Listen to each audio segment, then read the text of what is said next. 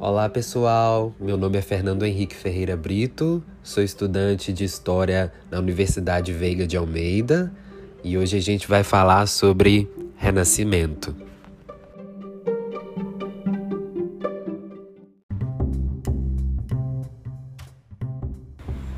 Bom, Antes de adentrarmos ao nosso tema central, é importante frisar que trabalharemos a competência número 1 e habilidade 102 segundo as normas da BNCC.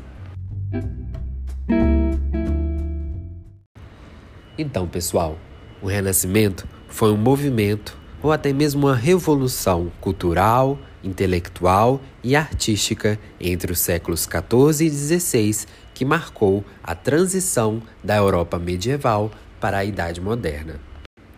Mas afinal, o que realmente estava renascendo? Ora, a filosofia, a arte, a política, os ideais, todos esses que haviam nascido lá na Antiguidade Clássica, no período grego e romano, e que desapareceram com a queda do Império Romano no século IV, passavam a renascer na Europa na Baixa Idade Média. Porém, pessoal, para a gente entender o Renascimento dos séculos 14, 15 e 16, que para os italianos seria o Trecento, Quattrocento e Cinquecento, a gente precisa voltar um pouquinho atrás. A gente precisa entender como a sociedade estava estamentada, ou seja, como ela funcionava. Como eu havia dito antes, com a queda do Império Romano no século IV, a Europa passou por diversas transformações. Ela deixava de ser império e passava, portanto, a ser um sistema feudal.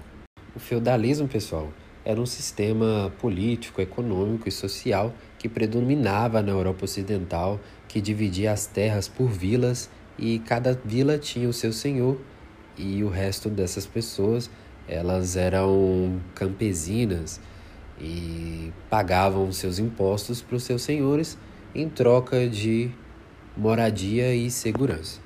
Mas, além das transformações materiais, a Idade Média passou por grandes transformações ideológicas, filosóficas ou, como você preferir, espirituais.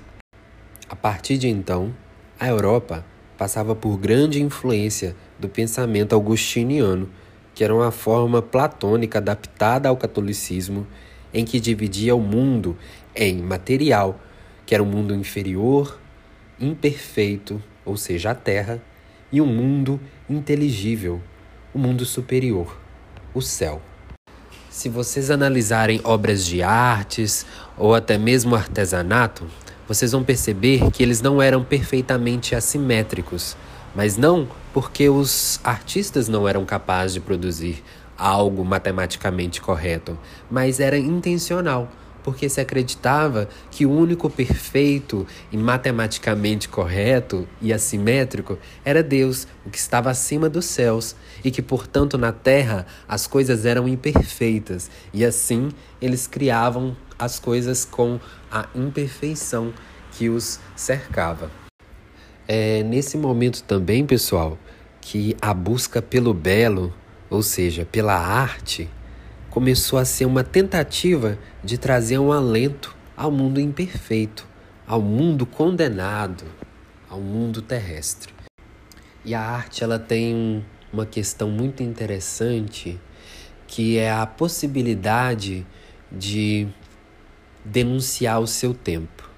É a partir de então que a arte na Europa ela vai simplificar, sintetizar todo o pensamento medieval daquela sociedade.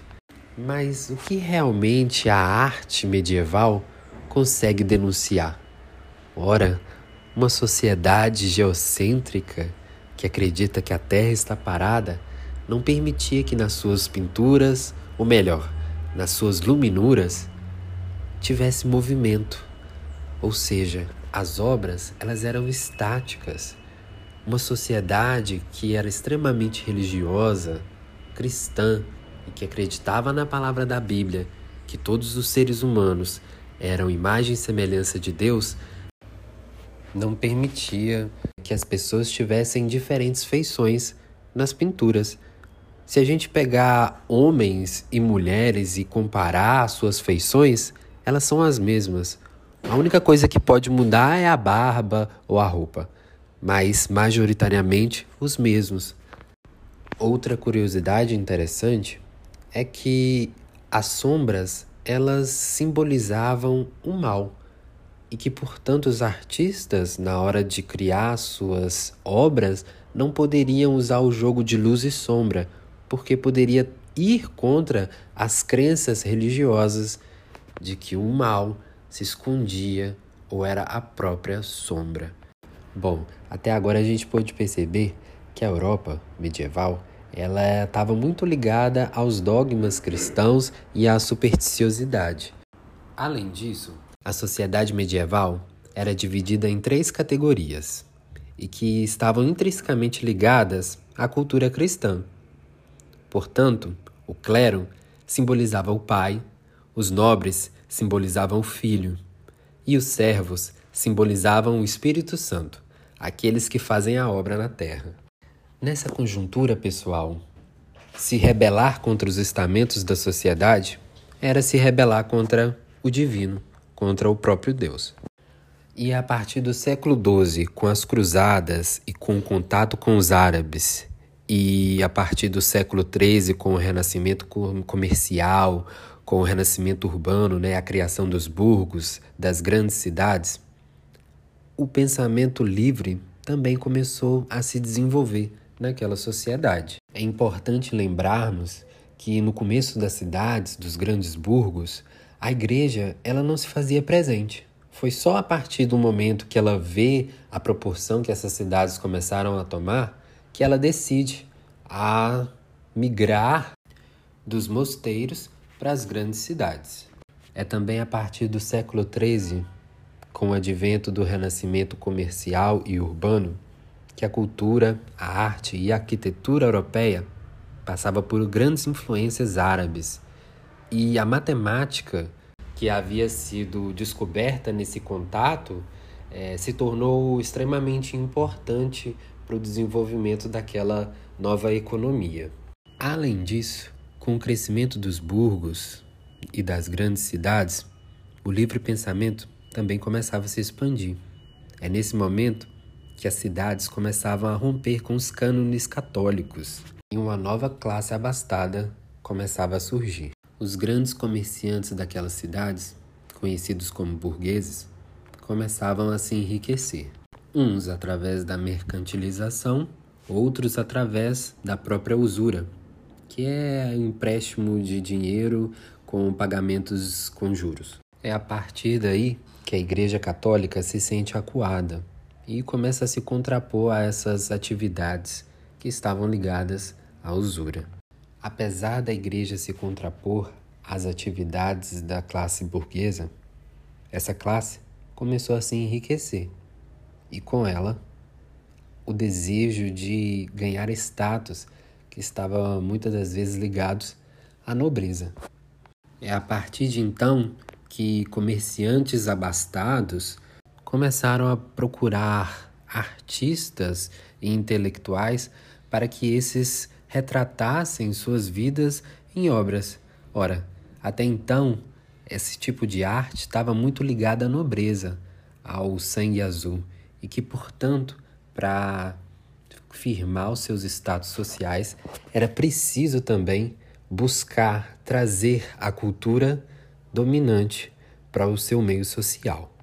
Mas foi através de contatos com obras de Platão, Aristóteles e Sócrates, ainda no século XI, e posteriormente começava a ser traduzidos na Europa, e mais, com a invenção da imprensa pelo alemão Gutenberg, no século XV, a Europa começava a se intelectualizar, a se letrar, e, portanto, os dogmas da Igreja Católica começaram a perder a força que tinha como nos séculos passados. Então, pessoal, com a tradução dessas obras e a invenção de Gutenberg, a sociedade passou a ter bastante contato com o período clássico agora através de obras literárias, que, portanto, o homem renascentista sofria de grandes influências do período greco-romano.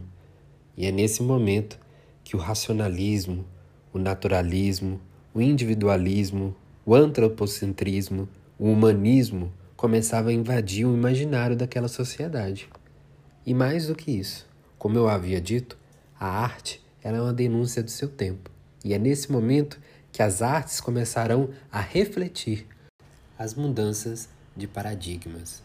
Artistas como Botticelli, Michelangelo, Leonardo da Vinci se tornaram símbolos desse movimento.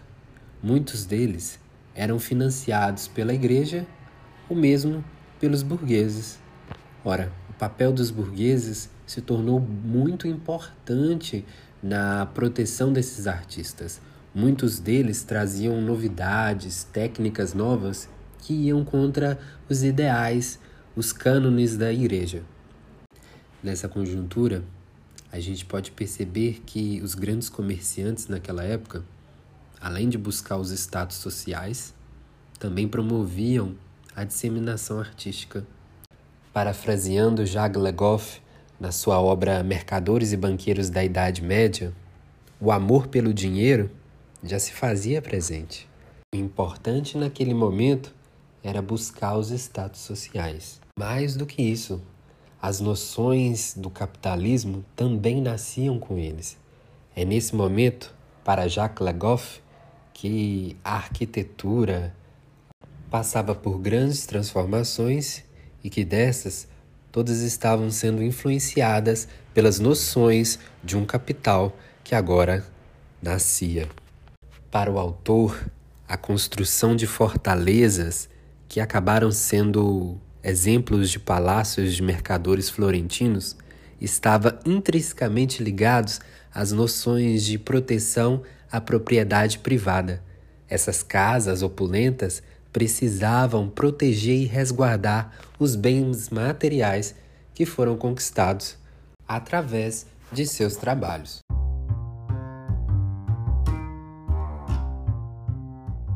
Bom, eu espero que vocês tenham gostado desse breve resumo sobre o renascentismo europeu. E se vocês quiserem aprofundar mais no assunto, eu indico o livro do historiador Jacques Legoff, Mercadores e Banqueiros da Idade Média. E até a próxima. Tchau!